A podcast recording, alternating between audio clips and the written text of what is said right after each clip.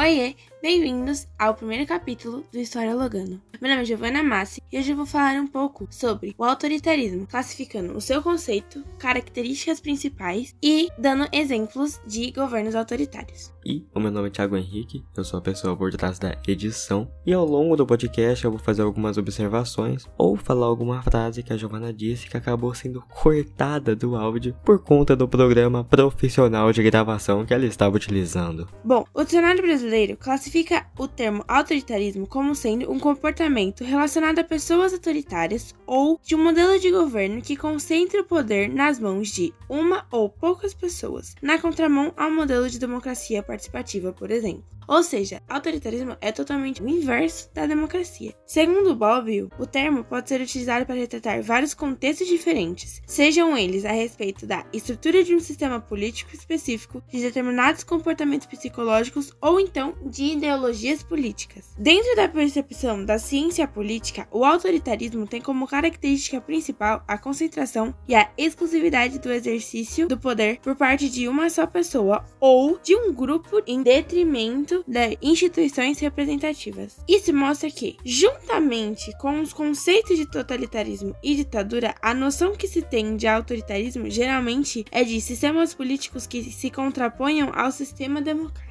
Então, basicamente, isso é o autoritarismo.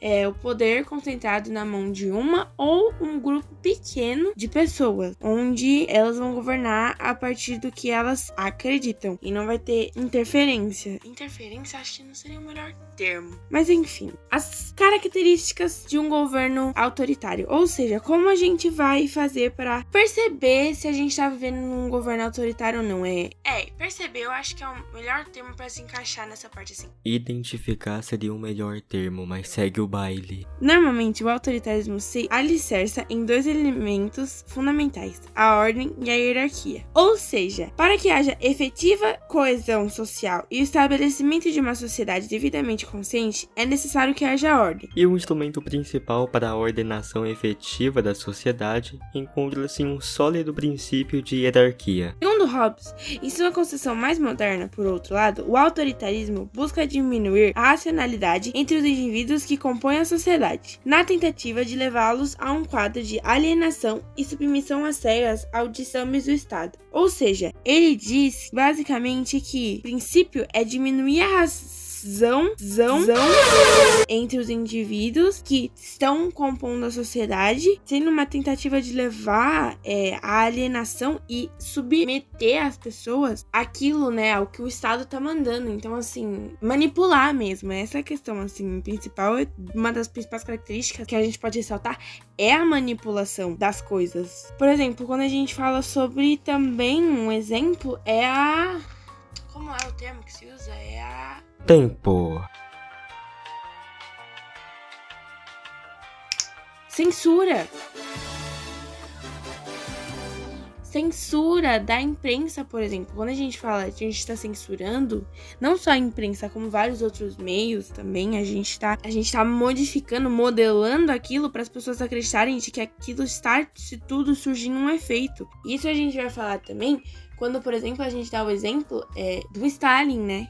A gente tem como principal exemplo disso o Stalin. O Stalin, é, não só o Stalin, vários outros ditadores autoritaristas, eles a gente vai ter como exemplo, mas é, eu lembrei agora é o Stalin, que assim, ele criou feriados, de um modo geral, ele criou feriados para a União Soviética, né? Ele criou especial a isso, também é, censurou a imprensa, ele faz bastante é, isso de censurar. Acho que todo governo autoritário vai censurar a imprensa de um modo geral. Isso é uma característica, como eu já disse. É, censura a imprensa e assim, o número de mortes de pessoas por fome cada vez mais aumentando e querendo passar aquela ideia de que o socialismo estava prosperando, mas igual diz aquela frase, é mais manteiga e menos canhão. Eles acabaram investindo muito, enfim, na questão armamenti armamentista, armamentista?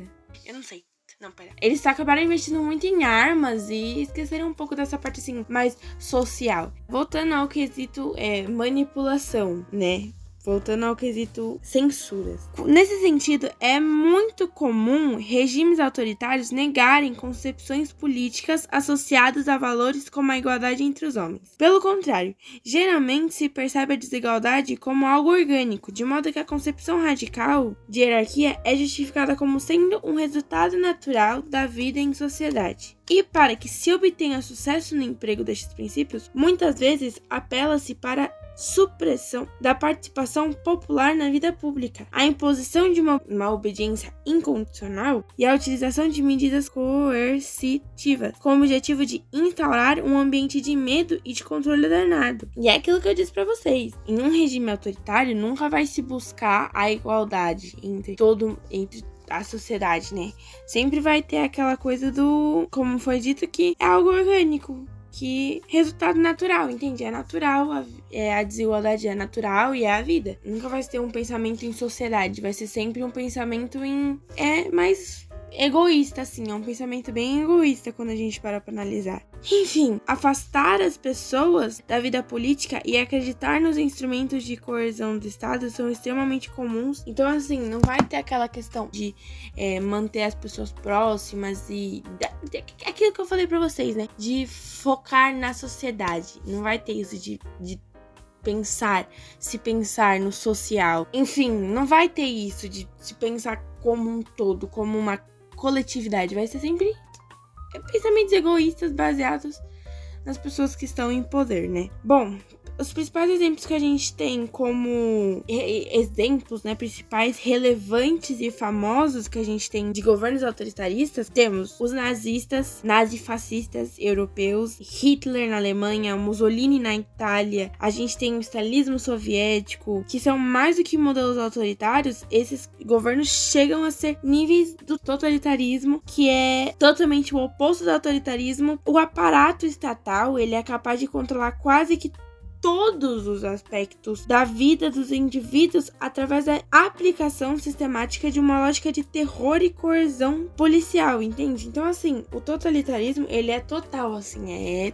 praticamente todos os aspectos de vida das pessoas vai ser controlado, assim, basicamente. É basicamente isso, gente. Então, assim, governos autoritários, ele, a gente tem na nossa na história do mundo, a gente tem milhares de exemplos de governos, de governos que, assim, quando a gente para pra analisar, chegaram a faliram, né? Entraram em ruína. Por exemplo, o Stalin, quando eu dei o exemplo do Stalin, a União Soviética entra em, em crise, né? Que a gente vai ver isso logo após essa fase do Stalin, quando o Gorbachev ele vai assumir o poder e aí a gente vai ver a União Soviética entrando em crise e aí a gente tem Hitler que perde a Segunda Guerra Mundial mais uma vez. Então assim, o que a gente percebe é que assim, vamos de dar embasamento a partir dos líderes do movimento. É Hitler, por exemplo. Hitler era um artista frustrado, frustrado, eita, não sei nem falar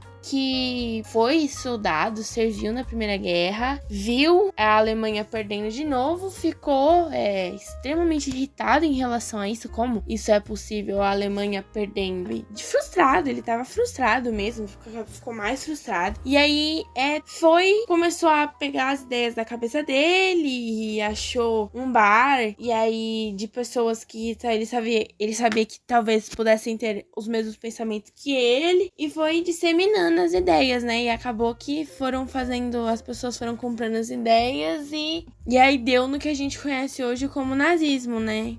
e que gerou, encadeou a Segunda Guerra Mundial. Enfim, acho que é mais ou menos isso que eu tinha para falar. Acho que me estendi demais no assunto. Tem, eu acho que dei aberturas para vários outros assuntos, para falar sobre vários outros assuntos aqui e um, quem sabe, talvez eu faça mesmo, faça um só sobre o totalitarismo, faça sobre, fale sobre a União Soviética e a crise, fale sobre talvez a Guerra Fria, que também a gente fale sobre a Segunda Guerra Mundial, também fale, posso falar sobre ditadores, posso falar sobre a ditadura militar no Brasil. Quanto mais episódios a Giovana quer fazer, mais eu fico. Que mundo é esse tão cruel que a gente vive? Enfim, quem sabe, não é mesmo? Possibilidades aqui por História Logando. Muito obrigado por você que ouviu até aqui. Eu espero de coração que você tenha gostado e que tenha ficado tudo muito claro. É, um beijo Muitos beijos, muitos, muitos, muitos beijos. Até a próxima!